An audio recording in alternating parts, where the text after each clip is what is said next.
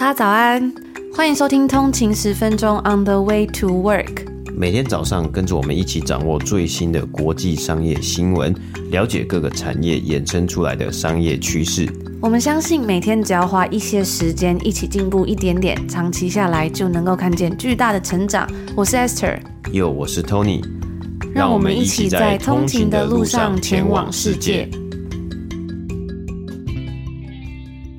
早安，今天是六月九号，星期五，欢迎回来通勤十分钟。大家早安。那这个礼拜呢，其实这个礼拜北美时间周一啊，大家应该呃看网络上啊看到非常多的讨论，就是苹果发表了他们的第一代的 AR 的装置嘛，叫做 Vision Pro。然后大家就呃各种讨论啊，诶，它的可能它的 spec 啊，或是它的硬体啊，然后诶，这个东西大家就在想说，这东西到底会不会变成下一个 iPhone，然后让大家去使用？那其实其中一个很多的讨论点呢，就在于说，诶，这一个 AR 的装置呢，它要三千五百块美金，等于说换算台币就是大概十万多块，是非常非常贵的，甚至是在对于比如说北美啊，呃，或是美国的很多消费者来说，所以这个定位呢，可能大家会认为说，诶，这定位就是给一个呃始终的果粉哈，资深的人呢，然后来去买，然后来去做尝试。那当然，我也看到很多人呢，非常的兴奋，说：“哎，终于有一款可能大家会觉得这好像是苹果做出来的很像样的一个东西。”那我觉得，其实我自己啦，有一个蛮好玩的一个我自己有一个理论。那我这是我之前的这个观察，所以是我自己的观点跟大家分享一下。就是我们把它比喻为，比如说，呃，我觉得苹果这几年出了另外一个东西，叫做 AirPods Max。那它是一个耳罩式耳机嘛，非常的大，然后它的售价呢应该是五百多块美金，然后台币的话好像是一万八千块。所以以耳机来说，这个东西其实也是一个非常非常贵的产品的，就是对耳机来说，因为你如果去呃买 AirPods 啊，就是一般的那种。AirPods 嘛，可能大概三四千块、五千块应该就有，所以这个耳罩式耳机呢是非常相对来说非常贵的。可是它最近呢，其实好像还蛮流行的，因为呢，在这个今年初的时候呢，Vogue 这个时尚杂志它就说，这个耳罩式耳机 AirPods Max，而且你要是 Apple 的 AirPods Max 呢。它是一个最新的，可能是二零二三年时尚单品啊，它可能取代这个星巴克的杯子，因为在路上啊，街拍有很多的明星啊，包括呃甜茶啊，还有贝尔哈迪的啊这些名人呢，他们都有被拍到，就是带着这个 AirPods Max 在街上走动。所以呢，这就造成了一个好像变成一个潮流单品了。我就看到很多的呃报道呢，就指出像纽约就有很多人，他们很喜欢戴这个东西，或是世界上很多潮人，我在多伦多有看过，非常多人呢，他们甚至把这个东西呢，其实好像走在路上不是在听音乐，他是就是把它戴着，就是用很奇怪的方式，奇形怪状的方式戴在头上的一边啊、两边，然后还有挂在脖子上之类，就是想要让外面人知道说，哎，这是他的穿搭之一，然后呢，跟大家显示出他有一个可能。时尚地位或身份地位，说：“哎、欸，我有买得起，或者我买这个 AirPods Max 哦。”而且有时候，因为像在多伦多冬天真的非常的冷嘛，冷到呢就是耳朵会很冰，会风吹了会痛，嗯、所以戴这个耳罩式耳机有时候就会刚好当做一个挡风的感觉吧。我看到还蛮多人在冬天的时候，嗯、就算他没有戴这种耳罩式耳机呢，他还是会戴那种不知道叫什么，就是就是戴一个耳罩，对耳罩，对对对，就是保护耳朵的东西这样子。嗯，对，所以其实还有今年初有一个蛮好玩的新闻啊，就是在纽约，也是在纽约呢。他说这个呃纽约市警局说，自从一月，今年一一月二十八号到，诶，这个美新闻是写到今年的二月底，就是一个月的期间呢，有二十一个人报案啊，说他们的 AirPods Max 被抢走了。那怎么抢走了呢？就是诶，有歹徒呢，他们就骑着机车，然后就在路上就直接把他们的那个 AirPods Max 就直接拿走了，然后就不见了。所以也代表了，哎，二十一个人报案呢，那可能如果没有报案的人呢，可应该还有更多，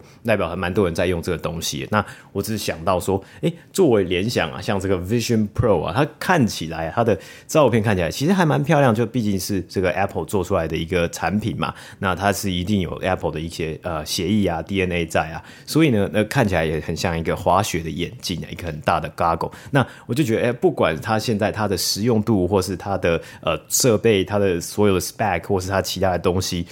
它其实戴起来呢，对于很多人来说，应该就是一个身份的一个显示啊，就哎炫耀说哦，我我买得起这个 AR 的眼镜，然后是 AR 的装置哦。然后我就想到说，哎，或许就会有机会跟 AirPods Max 一样的，可能明年的时候，因为明年要出嘛，然后明年会不会 Vogue 啊，或是什么东西，呃，什么杂志呢？他就会说，今年的时尚单品呢，不是再只是星巴克的咖啡杯，不再只是 AirPods Max，你还要戴一个这个滑雪眼镜在路上呢，才会是呃最潮的人呐、啊。那因为其实之前呢、啊在潮流圈，其实呃呃经过这个 Streetwear 的一个影响啊，其实很多人呢，他们很喜欢戴这个滑雪眼镜在路上啊，就是。就是耍帅嘛，像 Supreme 有做过联名，所以单就以这个方面，我觉得提供给大家一个呃可以可以思考的一个方向啊，然后提供给大家一个自己的观点。或许呢，在明年二零二四年 Vision Pro 真的出来之后呢，我们会看到在街上呢，很多人就带着这个 AR 的装置，那他可能不是在玩，他可能就带着，然后就晃来晃去，也说不定。那应该会会蛮好玩的，因为它里面有那件。镜头嘛，所以你戴着，你还是可以看到就是外面的世界。对对对对，这是也是一个就是 Apple 做出来，大家好像蛮蛮期待的一个东西。然后或者是你可能就是挂在你的脖子上面、然后就走来走去，就哎、你挂着一个十万块的东西。那当然，以这个纽约市的一个，蛮、欸、危险的，因为纽约就是你说他那个会被抢走的话，那我觉得你如果挂在脖子上，很有可能 要小心、啊、有人也会就是骑着，像这边很多会骑这种 scooter 啊，然后把它抢走。对，那英文呢？这个纽约警局是说 mopeds 啊，mopeds 应该比较像是那种小。机车啊，那可能也有人骑那个滑板车，然后就把它、嗯、把你的东西，然后就捞走了，然后就扬长而去。前几天在节目上有跟大家分享到一篇文章，说要诚实的感受自己的感觉嘛。那时候我就呃有收到通讯组说，诶，他要诚实的感受自己感觉是，他现在就要去买珍珠奶茶这样子。那分享的那篇文章呢，我也想到了我最近看到一个非常喜欢的影片，我觉得一定要来跟大家分享。是我最近发现的呃一个很棒的 YouTuber 叫做 Anna Akana 的影片。那他拍了很多影片呢，其实都比较像情境小短剧、小品这样的感觉，然后片长都很短，就是呃低于十分钟。这样子，但是呢，都非常的精致幽默，可以在短短的影片里面呢学到了很多。然后我最近就一直忍不住狂看他的所有影片。那他影片里面呢，探讨了很多不一样的东西，比如说像是他的人生经验啊、心路历程、人际关系、成长，比如说从呃跟忧郁有关，看心理医生 therapy，或者是一些疗愈的东西，还有呢，像是一些让人比较难以启齿的话题，比如说心理健康啊，或者是呃 birth control 啊、sexual sexuality 等等的。那今天要跟大家分享这个影片呢，它的标题是 How to Validate Yourself，如何认可自己的感觉。我觉得影片里面说的真的太好了。在这个影片的一开始呢，是有一个女生，就这个主角 Anna，她要准备去约会，然后呢，她无法决定自己要穿什么样的衣服去约会嘛，就很常在呃影集啊、电影里面看到说，哎，约会之前一直在想说，我今天要穿什么样最好看这样子。所以呢，在犹豫不决的时候，她就想说，好，那我现在要传点讯给所有的朋友，让大家投票。这时候呢，她心里的一个内在声音的角色就跳出来。提醒他说：“哎，你之前有做过一个 mental note 心理健康小笔记，是要提醒自己说，start learning how to value your opinion of yourself more than other people's opinion of you。开始学习重视自己的意见，多过于别人给你的建议。然后记得 break the codependency cycle by realizing you're the only constant in your life。” And that relying more on external validation is ultimately placing your well-being on factors outside of your control。透过意识到你自己生活中唯一不变的人，来打破这个 codependency cycle，呃，依附关系，过度依赖外部别人的 validation，这样子的认可或者说是呃认证的话呢，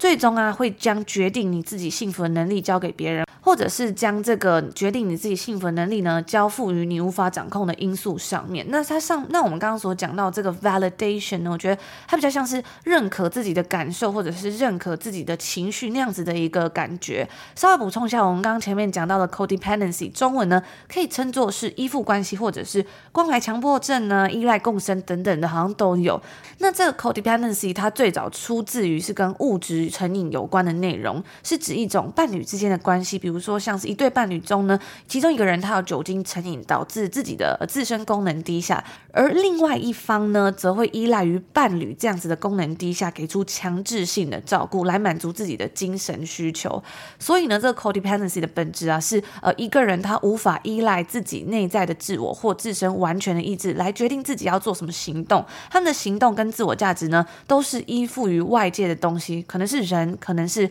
呃让他成瘾的这些物质。而一般而言呢，这类 codependency 的两个人呢，虽然会对彼此的关系感到不满，但他们又没有办法改变现状，或者是参与跟其他人的对等关系，所以呢，他们通常没有办法靠自己，或者是靠其他人摆脱这样子不健康的状态。那一般人比较可能会遇到的，或是成为的是呃第二种这种依附关系的类型。如果你曾经在分手后对呃前任呢感到念念不忘啊，想要常传讯息啊，打电话给对方，尝试寻找跟对方有关的消息，或者是想要呃幻想这些复合等等的，那可能诶以前也有这样子。Codependency 的一个状况，那在这影片之中，他提到的可能，我觉得呃未必是这么强烈的事情。这样子 codependency 的程度，可能每个人每个时期都不太一样，就稍微补充一下。那回到这影片的内容呢，听完这些之后呢，这个主角他就突然恍然大悟说啊，对呀，现在正是一个可以去练习内在认可 internal validation 的好时机。然后呢，他就继续问自己说，嗯，那我穿这样子好看吗之类的。最后呢，他觉得他自己。挑了一个很棒的服装，那这个约会肯定会很棒。然后不到一个小时呢，这个约会就结束了。他觉得这个约会真的是烂透了。紧接着，在就是他参加完这个约会，然后他觉得烂透之后呢，他想到的是，就是说，他说我要打给我所有认识的人，然后问看看他们的意见。为什么要问呢？因为他要跟这些朋友们说约会过程中发生什么事，然后去认证说，哦，我感觉到这个约会很糟，这样子的感觉对吗？是不是这个人他真的有问题，或是这个约会过程是不是真的有问题？会不会别人听完了，可能就会觉得啊，其实这个约会没有，并没有这么糟啊，或者是呃，跟你约会的对象他并没有这么糟糕，是我大惊小怪的等等的。然后在看到这边的时候，就觉得哇，好像还蛮似曾相识。我记得我以前就是比较年轻的时候呢，好像也有曾经有就是这样的状况，就是比如说呃，在某一些活动，然后经历完之后呢。就可能会觉得啊，我觉得今天这个活动真的是很不很不开心啊，或是什么，但又觉得会不会是我自己大惊小怪，然后就想要去诶跟朋友分享，然后呢去跟他讲所有巨细靡遗的这个状况，然后再来看嗯，那到底是谁对谁去 justify 这个过程啦？那回到这影片呢，这时候他的内在声音这个角色又出现来跟他讲说。Rely more on intuition and your inner guidance rather than outsourcing how you should feel。你要依赖更多自己的直觉啊，还有内心的指引，而不是去将自己的感受外包给其他人来决定。然后在看到这里的时候，我就觉得还蛮恍然大悟的。对，什么时候开始我们要将自己的感受去外包给别人，让别人来认定说我们有这样的感受？是正常的还是不正常？是应该的还是不应该的？然后紧接着呢，影片之中就又出现了更多的内在角色，去询问他一些问题。首先第一个就是 Do we like us？我喜欢我们自己吗？你要先确定你是不是喜欢你自己。重视自己，然后觉得自己是有价值的，然后才开始进行一些 internal validation 的过程，就是呃内在的认可的过程。然后呢，这个角色，然后然后这些内在角色就问他说：“诶，那那你感受如何？”那主角呢，安娜就回他说：“我觉得我蛮伤心的，然后我感到很失望，我需要鼓励。”内在角色就跟他说：“嗯，你的感受是很合理的啊，约会本来就是一件可能会让人感到非常泄气或者是沮丧的事情。希望你知道呢。”我们以你为傲，因为即使不舒服，但是你还是不断的在尝试，然后不断的出门，这是很困难的。甚至呢，有一个内在角色就跟他说：“那如果你想哭的话，那其实完全没问题的。”他接着主角就说啊：“我知道你们说的都是对的，本来就不可能所有人都喜欢我，但这没有关系。而且我也很喜欢我自己，只是有时候我会觉得光靠我自己的意见，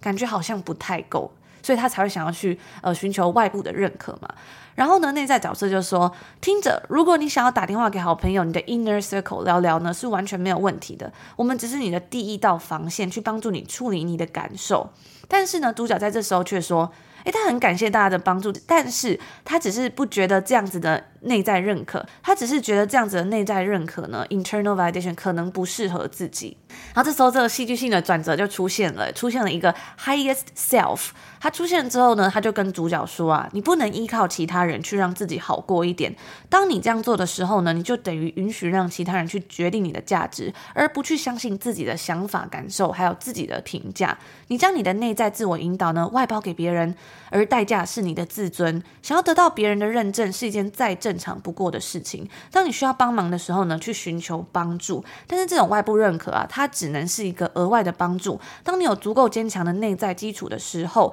而不是去取代你本身的 inner validation。不然呢，你很容易会迷失在别人的意见里面。然后最后呢，这个主角就恍然大悟啊，发现其实自己需要的是去了解自己对于这场约会的感受。明明明自己觉得说这次约会的对象对服务生很没礼貌，态度很差，还不断打断别人说话，然后整场约会只谈论自己的事情。然后呢，还说不想吃薯条，最后最后却把别人的薯条全数吃光。所以在厘清了这一切之后呢，他就是最终认可了自己的感受。这样，那总而言之呢，我真的很喜欢这个影片，还有 Anna Akana 她的呃很多影片啊小品。我第一个看到他的影片是在说，当二十岁遇上三十岁的自己的时候，那我觉得我看那部影片的时候也是觉得非常心有戚戚焉。虽然我觉得呢，应该很多人会觉得，哎，我觉得我二十岁跟三十岁的时候好像没有差很多，但是可能就是，哎，大家也是如果有机会的话也可以看一下，我觉得也是蛮搞笑、蛮好看、很幽默。然后他在那影片里面呢，他就说二十多岁的时候常常会去参加很多聚会啊，总是想着要改变世界，或许还有一些过度乐观。那三十岁他却告诉自己说，九点以后的聚会呢，他绝对不会参加，含有糖分的酒他不会喝，因为隔天会严重宿醉。而到了三十岁呢，开始养成规律运动，帮助新陈代谢，这些都是二十岁的自己不敢相信的。那另外呢，还有一个他做的是，当四十岁自己遇上三十岁的自己的时候，我觉得那影片也非常的棒。在他的 YouTube 频道里面呢，有很多跟心理啊还有内在有关的影片，像是怎么了解自我价值，如何管理消极负面情绪，如何维如何维持心理健康，如何变得有自信，不要再做好好女孩了等等的。我觉得真的都还蛮，我觉得真的都非常的好看。然后很多都是基于他自己去看 therapy 而学到的内容来分享的。我觉得对我真的蛮有帮助的。觉得比起看一些怪力乱神。比如说如何拿下十二星座的恋爱攻略，或者是什么普通人变身分为美女的方法呢？我觉得 Anna c o n a 的影片更有实质上的帮助，将重心拉回自己身上呢，才是找回自我价值的方法。那最后的最后呢，跟大家说分享一下这个 YouTuber。Anna Akana 她的背景，她今年三十三岁，然后在二零零七年的时候，当时啊，她十三岁的妹妹呢，因为在学校被霸凌，而选择在情人节当天自杀。那因为她爸爸是一位军人，所以呃，她一直以来呢，都觉得自己会跟随着父亲的脚步加入军队，直到发生了这件事情。在她妹妹过世之后的很多年呢。他都没有笑容，是后是到后来，他看到了一名喜剧演员 Margaret Cho 的表演，然后他才在多年之后首次笑了起来。之后呢，他又开始将欢笑视为活下去的方式，并决定认真追求喜剧之路。在二零一三年的时候，他上传了一段 YouTube 的影片，叫做《请不要自杀》。然后他在影片之中呢，解释了自己身为自杀者家属的感受。然后同年呢，他也出版了一本叫做《Surviving Suicide》的书，其中呢，包含了他妹妹去世两年后的日记。他这本书在 Goodreads 上面的评价四点四六分。在二零一七年的时候呢，他也发表了一本书，叫做《我想告诉你太多给我小妹妹的信》。这本书描述了他的经历还有挣扎。那另外呢，除了呃这个 YouTuber 啊，然后还有作家的身份之外呢，他同时也是一名电影制片人，然后还有歌手，还曾经有出现在《Ant-Man》蚁人的电影之中，或许大家有看过他的身影。那以上就是来跟大家分享，我最近非常喜欢，我觉得对我自己也很有帮助，也也希望能够给大家帮助的一个 YouTube 的频道。那今天的每日鼓励内容呢，我们要回到医疗产业，特别是制药领域的公司啊。这一间公司叫做 Bristol Myers Squibb。那这间公司的起源呢，可以追溯到十九世纪啊，也就是它的年纪呢，应该算是超过一百多岁的公司啊。那最主要的一个大事件呢，是在一九八九年的时候啊，Bristol Myers 跟另外一间公司 Squibb 选择合并。那在当时呢，就成为了一间年营收将近一百亿美金、年度获利十三亿美金的公司啊。也让合并后的公司 Bristol Myers Squib 呢，跻身进入全球二十大制药公司。那合并前呢，Bristol Myers 是在一八八七年的时候创立，而 Squib 的起源更早啊，最早可以追溯到一八五八年。那其实现在进作为这个算是前五大，可能第四、第五大制药公司啊。我们先以股价来评断一下，其实 Bristol Myers Squib 呢，比起其他的制药公司，在过去五年的股价成长不是这么的好，不是这么的优异啊。相比呢，比如说像是依赖莱。李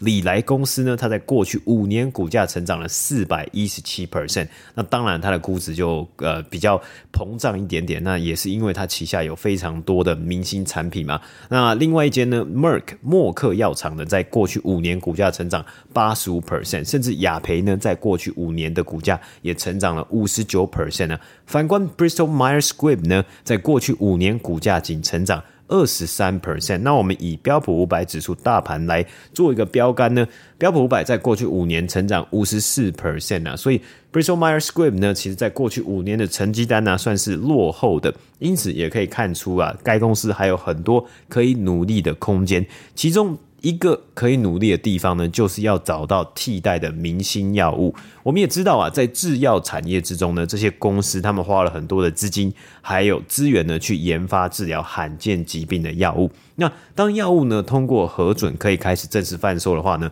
通常都有一段可能是专独家贩售专利期，那让这间公司呢是唯一独家的去贩售、去这个开发、去制造这个药物，然后去销售嘛。也因此呢，可以从这些药物之中呢得到非常庞大的销售额。不过啊，当一个药物的这个专利期过期之后呢，它的营收就会被其他公司生产同样处方的药物呢来去稀释掉了。而 Bristol Myers Squibb 呢，其实有一些药物也正处于这样的阶段。该公司过去五年呢有一个非常大的策略，就是他们当时在二零一九年的一月。就宣布要收购，而且是要花七百四十亿美金呢，收购研发治疗癌症药物的 Cellgene 这间公司。那如果加上债务的话呢，当时这个交易案的价值是达到了九百五十亿美金啊，可以说是医药产业历史之中呢数一数二大的交易案。那为什么要收购呢？其实最主要原因当然就是呃，Bristol Myers Squibb 呢，他希望可以将对方的药物呢纳入旗下，不只是已经在贩售的药物啊，还有他们可能正在研发的药物组合，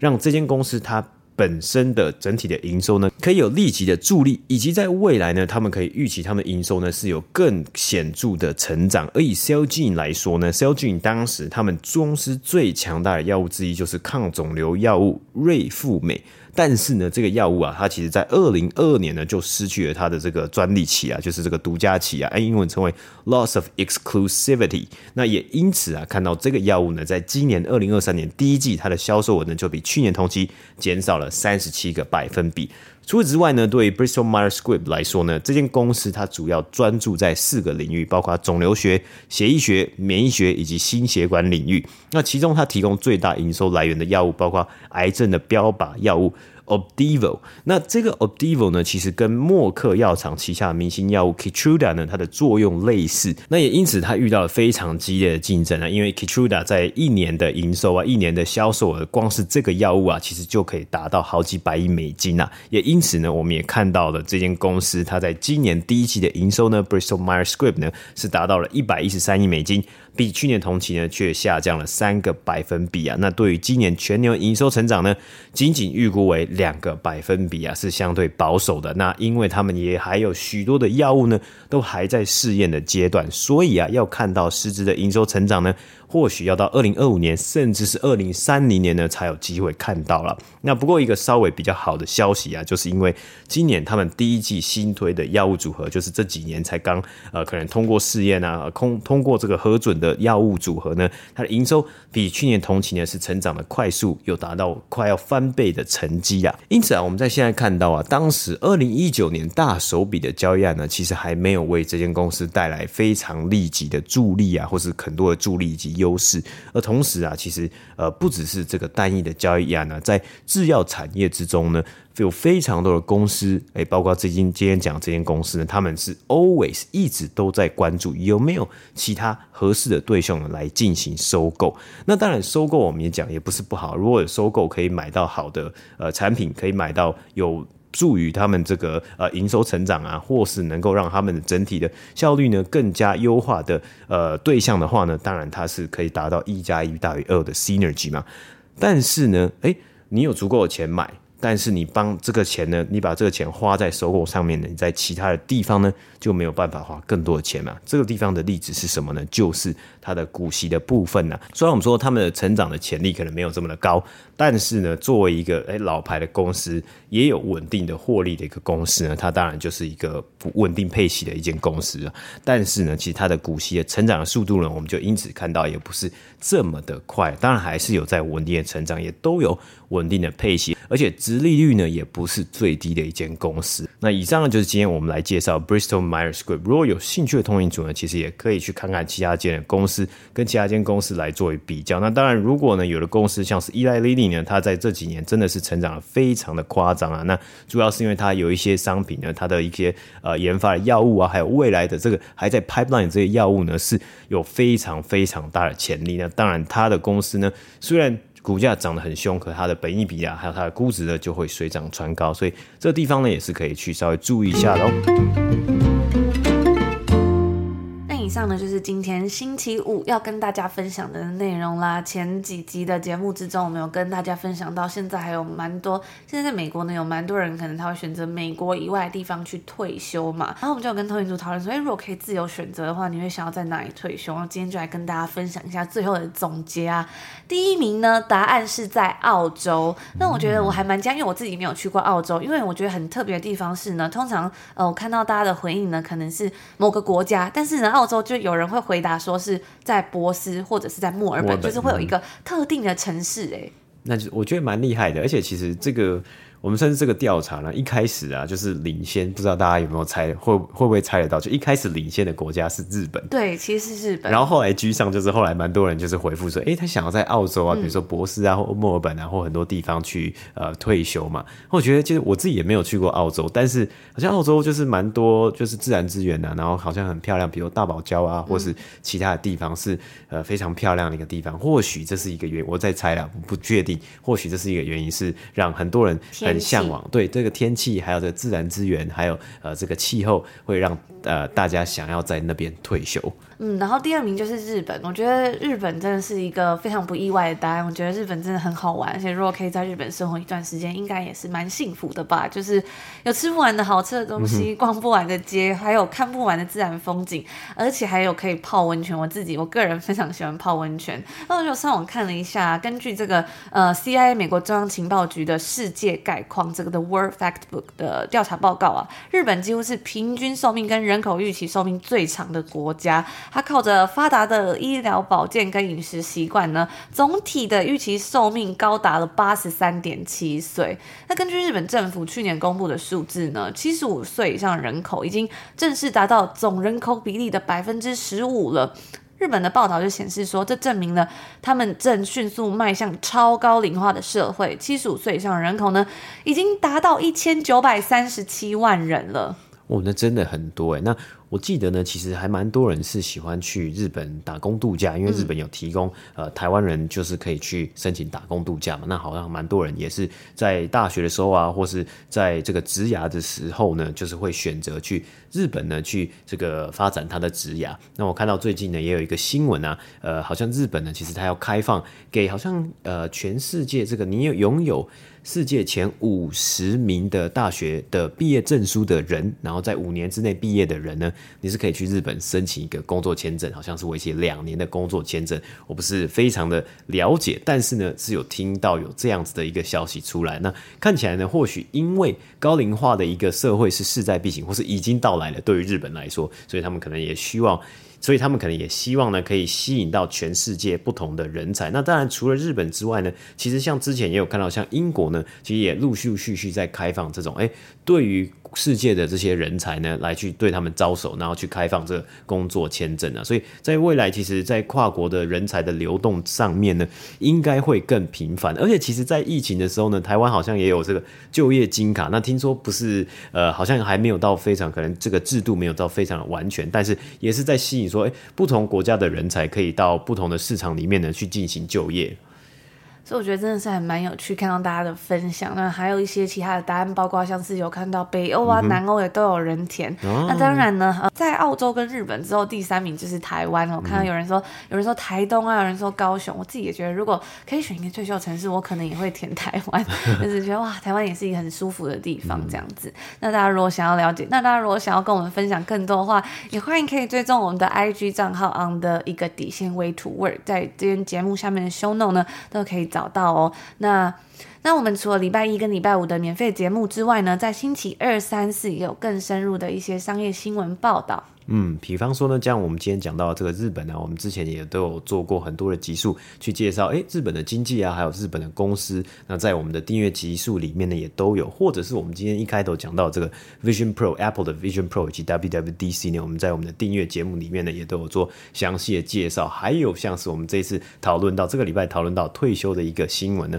其实我们都有在更深入的跟大家在这些节目里面呢去讨论。嗯，那我们现在在 Apple Podcast 上面呢，有两个礼拜的免费试听，所以非常推荐大家可以开启这个订阅试听。每天早上这个时间呢，我们就会跟你分享一些最新最有趣的一些商业新闻呢，还有在呃国际上面有一些什么值得关注的有趣内容。每天早上跟我们一起在通勤的路上前往世界。只要开启这个订阅之后呢，过往所有的集数都是可以收听的。那如果你不是 Apple 的用户的话呢，也欢迎可以使用我们的 Patreon 订阅服务。我们现在在 Apple 跟 Patreon 呢都有订阅全年节省更多的优惠方案，大家千万不要错过喽。那以上就是今天所要跟大家分享的内容啦，也祝福你们今天星期五有一个愉快的开始，美好的一天。那我们就下个礼拜见喽，下周见，拜拜。